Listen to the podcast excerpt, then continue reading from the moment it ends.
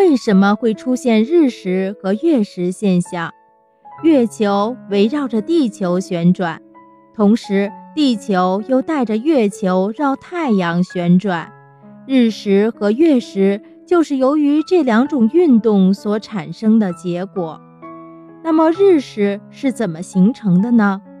当月球转到地球和太阳的中间，而且这三个天体处在一条直线或近于一条直线的情况下。